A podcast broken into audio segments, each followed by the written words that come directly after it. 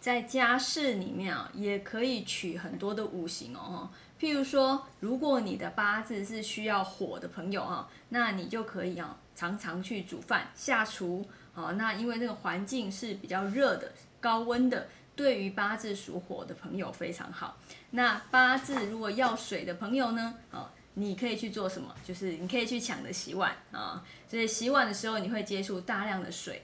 还有呢，你也可以去就是洗有呃洗厕所啊，因为你在洗厕所的时候也是一样，要用大量的水来去做清洗。